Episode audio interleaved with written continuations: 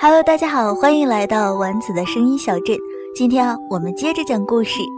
故事的名字叫做《鸡年的传说之鸡生肖的由来》。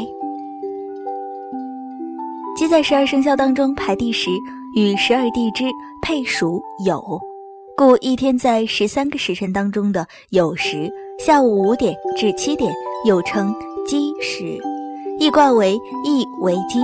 鸡王是一个好强争胜的家伙，成天惹是生非、打架斗殴，这种德行啊，今天还都有些残留。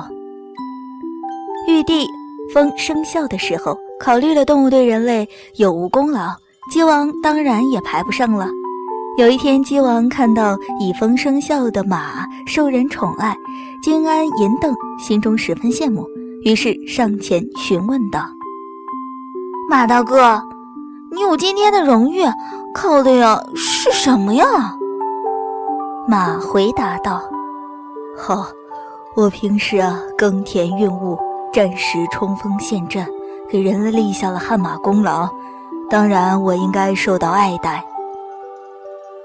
嗯，要得到人们的爱戴不难，只要啊你能发挥自己的长处，给人们实实在在的办点事儿就行了。”拿以风生肖的动物来说，牛能耕田，狗能守门，猪供人肉食，龙可降雨。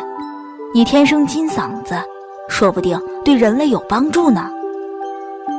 鸡王回到家中，左思右想，终于想到了用自己的金嗓子唤醒沉睡的人们。于是每天拂晓，鸡王就早早起床，亮开嗓子唱歌。把人们从睡梦当中唤醒，人们对鸡王的功劳十分感激，决定请玉帝把鸡也作为生肖赐封为神。可是当时玉帝封生肖的标准，只要走兽，不要飞禽，六畜当中的马、牛、羊、狗都有份儿，唯独没有鸡。这下可急坏了鸡王，他急红了眼，喊惊了脖子。可是毫无结果。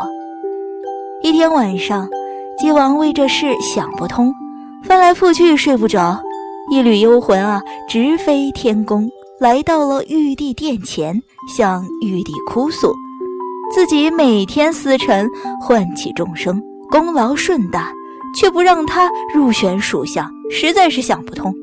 说完后，泪流不止啊。鸡王的功劳实在是大。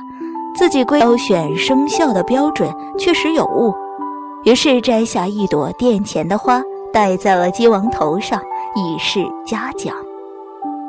鸡王醒来后，发现头上真的有一朵花，于是他带红花去见四大天王。四大天王认出这是玉帝的玉炉红花，知道玉帝看重鸡王，于是破格让鸡王参与生肖竞争。到了争排生肖的那天，鸡与狗同时起床，相并而进。快到天宫时，鸡怕狗占了先，就连飞带扑到前面去了。狗急起直追，一直没追上，结果排在了鸡之后。从此，狗对鸡再无好感，见到鸡就追，直到今天也余气未消。狗撵鸡飞的现象。至今可见，而鸡呢，至今还是红脸，每天思晨，头上戴一朵漂亮的大红花。